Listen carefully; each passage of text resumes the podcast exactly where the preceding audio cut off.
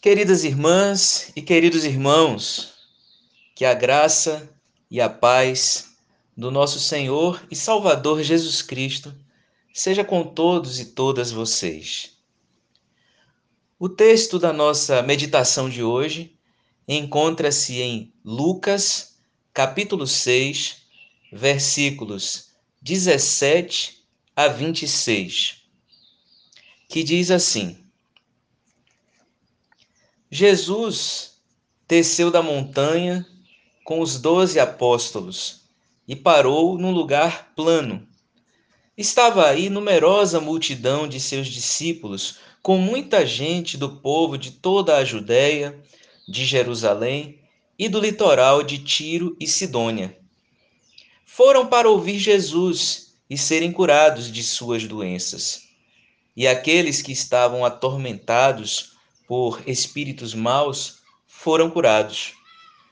Toda a multidão procurava tocar em Jesus, porque uma força saía dele e curava a todos. Levantando os olhos para os discípulos, Jesus disse: Felizes de vocês os pobres, porque o reino de Deus lhes pertence. Felizes de vocês que agora têm fome, porque serão saciados. Felizes de vocês que agora choram, porque hão de rir. Felizes de vocês se os homens os odeiam, se os expulsam, os insultam e amaldiçoam o nome de vocês por causa do Filho do Homem. Alegrem-se nesse dia, pulem de alegria, pois será grande a recompensa de vocês no céu porque era assim que os antepassados deles tratavam os profetas. Mas, ai de vocês, os ricos, porque já têm a sua consolação. Ai de vocês que agora têm fartura, porque vão passar fome. Ai de vocês que agora riem, porque vão ficar aflitos e irão chorar. Ai de vocês se todos os elogiam, porque era assim que os antepassados deles tratavam os falsos profetas. Amém. Esse texto, irmãos e irmãs, é conhecido como texto das bem-aventuranças. Felizes aqueles, aquelas, bem-aventurados aqueles, aquelas. As bem-aventuranças que falam da felicidade segundo o reino de Deus.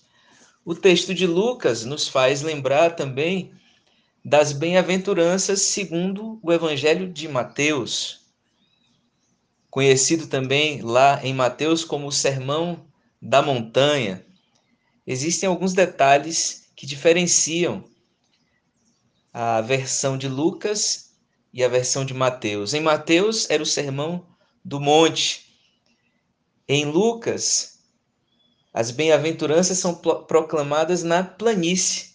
Jesus desceu do monte depois de uma noite de oração, depois de escolher os doze apóstolos, Jesus desce da montanha e vai para uma planície.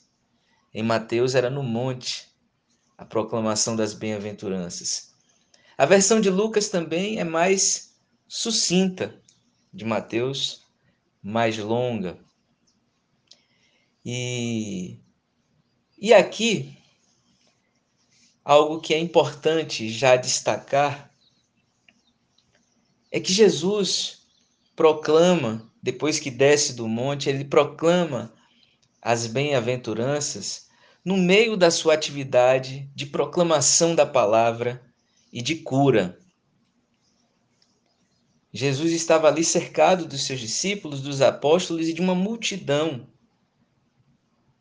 que o procurava para ouvir, sedentos de ouvir a palavra de Jesus, e também procurava para serem curados e curadas por Jesus.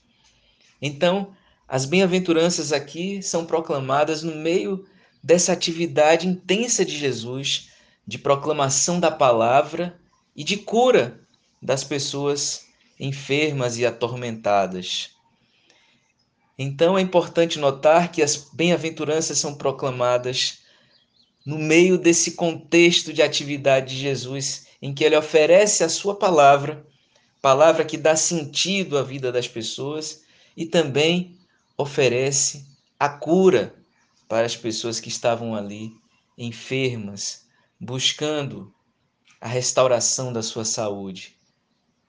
Importante também perceber que Jesus se deixa tocar pelas pessoas e ele não retém a força. A atividade ali de Jesus não é de acumulação de força e de poder, mas como diz o texto, ele se deixava tocar, toda a multidão procurava tocar em Jesus e uma força saía dele e curava a todos. Jesus estava ali não acumulando poder ou força, mas estava ali se esvaziando e partilhando a sua força amorosa, capaz de curar e cuidar das pessoas, das multidões que o procuravam.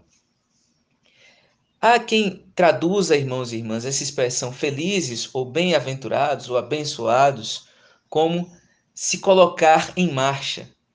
Se coloquem em marcha os pobres, se coloquem em marcha os famintos, se coloquem em marcha os que choram, se coloquem em marcha os perseguidos. Porque a infelicidade no tempo de Jesus era compreendida como estar parado. Infelicidade tinha esse sentido de estar paralisado. Assim como o termo hebraico para doença era o significado da palavra mahala, que era doença, estar doente em hebraico, o significado era andar em círculos, estar fechado em seu sofrimento, em sua doença. E as bem-aventuranças vêm ali com a abertura e um chamado a trilhar uma nova história. Porque ali Jesus proclamava a sua palavra, oferecendo um sentido novo à vida das pessoas, curava os enfermos e fazia isso também chamando a trilhar uma nova história. Não mais ficar fechado no sofrimento, na enfermidade, nas lágrimas, mas a partir dali se abrir ao chamado de Jesus a uma nova história, uma história marcada e transformada pela dinâmica do reino de Deus. E é esse sentido que tem as bem-aventuranças que Jesus proclamava, de fortalecer e encorajar, de curar e orientar o povo sofrido que o procurava. E ali Jesus apresenta quatro bem-aventuranças. Bem-aventurados ou felizes de vocês os pobres, porque o reino de Deus lhes pertence. Felizes os que agora têm fome, porque serão saciados. Felizes os que agora choram, porque hão de rir. E felizes os que são perseguidos por se comprometerem com as causas da justiça, as causas do Filho do Homem. Eram essas quatro bem-aventuranças que abriam o povo, acolhiam e abriam para uma nova história. E é interessante que Jesus começa dizendo que bem-aventurados os pobres, porque o reino de Deus lhes pertence. Jesus e o Evangelho de Lucas evidencia isso, mais que os outros, inclusive, reservava um lugar especial aos pobres em sua missão. Isso nós encontramos desde Lucas 4, quando Jesus, retomando o profeta Isaías, resume ali a sua missão quando diz em Lucas 4, 18 em diante: O Espírito do Senhor está sobre mim, porque ele me consagrou com a unção para anunciar a boa notícia aos pobres. Enviou-me para proclamar a libertação aos presos e aos cegos, a recuperação da vista, libertar os oprimidos e proclamar um ano de graça do Senhor uma referência aí ao jubileu, que era um tempo de recomeço para os pobres. O jubileu, que lá do Antigo Testamento era um tempo de perdão das dívidas, era um tempo de libertação dos escravos, era um tempo de descanso para a terra e de recomeço para a vida. E Jesus ali já fala que veio evangelizar os pobres.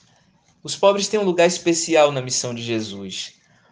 Não porque os pobres necessariamente sejam santos, ou sejam necessariamente ingênuos, ou sejam merecedores mas porque Jesus é a expressão da graça.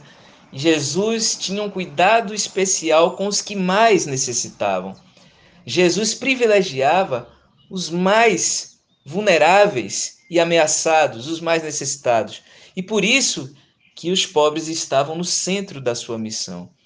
Desde esse texto que falei de Isaías, quando Jesus resume a sua missão, assim como em outras passagens de Lucas, quando, por exemplo, Jesus fala no capítulo 12 uma parábola para ensinar sobre o rico insensato. Não é ali uma pessoa pergunta a Jesus, pede a Jesus que fale ao seu irmão que reparta a herança de forma justa. E aí Jesus conta aquela parábola do homem rico que conseguiu mais bens e resolveu, teve uma excelente colheita, e quando teve essa colheita, não tinha onde guardar. E aí resolveu derrubar os celeiros e construir outros maiores para guardar mais trigo junto com os bens e poder dizer: Meu caro, você possui um bom estoque, uma reserva para muitos anos, descanse, coma, bebe alegres. E aí na palavra Jesus diz: é, Louco, nesta noite você vai ter que devolver a sua vida e as coisas que você preparou, para quem vão ficar? E ali Jesus diz: Assim acontece com quem ajunta tesouros para si mesmo, mas não é rico para Deus. E Jesus começa essa palavra dizendo: tenham cuidado com qualquer tipo de ganância. Jesus coloca os pobres no centro, ao mesmo tempo que ensina a ter cuidado com a ganância. Que o caminho da ganância, o caminho da riqueza acumulada, não agrada e não é a dinâmica do reino de Deus, porque o reino de Deus é generosidade. Jesus também, no Evangelho de Lucas, fala do rico e Lázaro, um texto também muito conhecido, lá no capítulo 16, em que o rico vestia púrpura e linho fino, dava banquete todos os dias, e Lázaro, um doente, cheio de feridas, pobre, ficava caído à porta do rico, e o rico vivia indiferente ao sofrimento e à privação daquele pobre. Jesus diz ali que no dia do juízo as situações se invertem.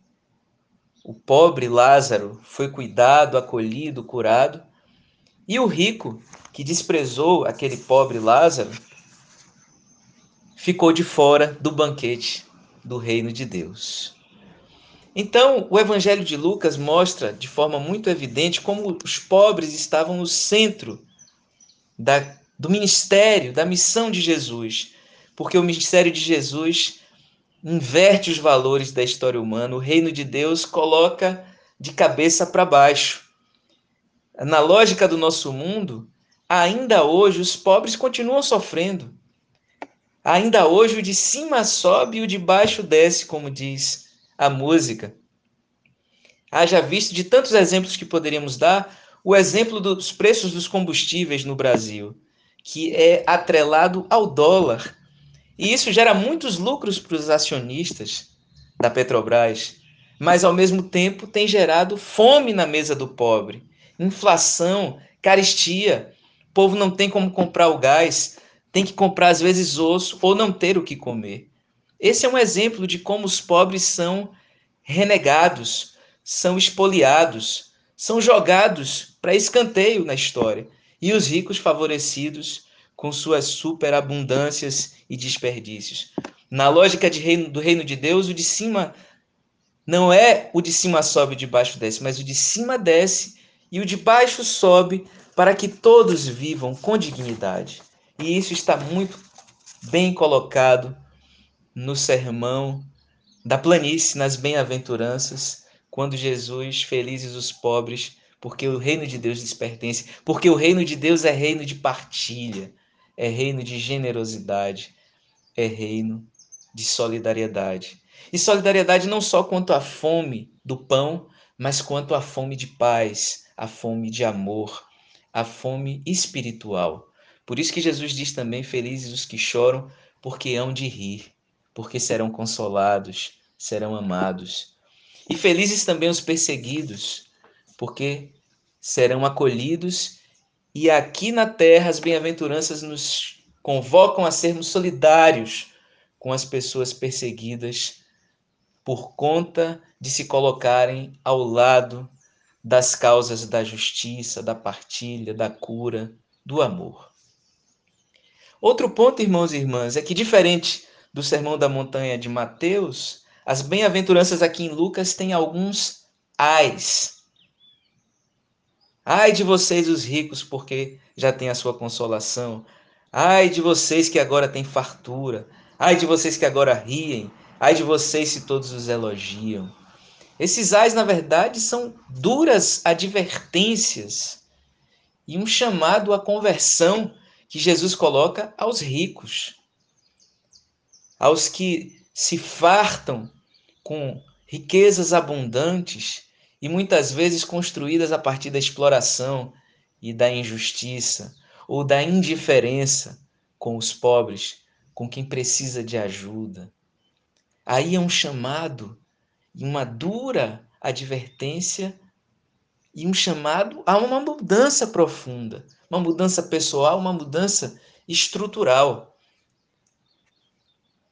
E aqui, no Evangelho de Lucas, o grande exemplo de rico e do que Jesus quer para os ricos, porque no reino de Deus, a ideia não é que os ricos sejam necessariamente excluídos, ou que necessariamente fiquem de fora, mas que aceitem o reino de Deus se convertendo. E o grande exemplo do Evangelho de Lucas é o Zaqueu, lá no capítulo 19.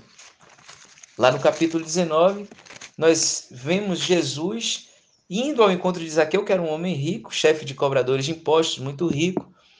E Jesus marca um encontro com Zaqueu, e ali, a partir daquele encontro, há uma profunda conversão de Zaqueu, e é essa conversão que Jesus e o reino de Deus têm para os ricos. E com essa conversão, Zaqueu decide que a metade dos seus bens ele ia compartilhar com os pobres. E se roubou alguém, devolveria quatro vezes mais. Um chamado a uma conversão, a partilha, a reparação, a integridade e a justiça. E ali diz Jesus a Zaqueu: hoje a salvação entrou nessa casa, porque a salvação de Jesus transforma a vida como um todo. E o reino de Deus também transforma a vida como um todo, não só no porvir, quando o reino de Deus será pleno e eterno, mas já na história, porque conforme Jesus nos ensina a orar, a vontade de Deus é para ser feita na terra como nos céus. Então, irmãos e irmãs, é essa a mensagem das bem-aventuranças para nós hoje. As bem-aventuranças nos chamam a reconhecer e trilhar o caminho da felicidade segundo o reino de Deus, que Jesus encarnou e inaugurou na nossa história. As bem-aventuranças é um norte para a nossa caminhada enquanto pessoas e enquanto igreja. Ali encontramos, no texto que lemos, que em Jesus nós podemos encontrar sentido para as nossas vidas e cuida, e cuidado, e cura. E assim também ele nos chama a compartilhar a sua palavra, que dá sentido à vida, que é também cuidado e cura com as pessoas que estão ao nosso redor. As bem-aventuranças que nos chamam a trilhar o caminho da generosidade, da empatia, da solidariedade. E também nos chama ao arrependimento e à conversão quando nos deixamos levar pela mentalidade e os valores do mundo que contrastam com o reino de Deus. E assim viver e proclamar o cuidado, a cura, a generosidade, a solidariedade, o amor. Que o Espírito Santo de Deus, irmãos e irmãs, nos fortaleça e ilumine a sermos felizes segundo o reino de Deus, segundo o caminho, a verdade e a vida, que é Jesus, nosso Senhor e Salvador. Amém.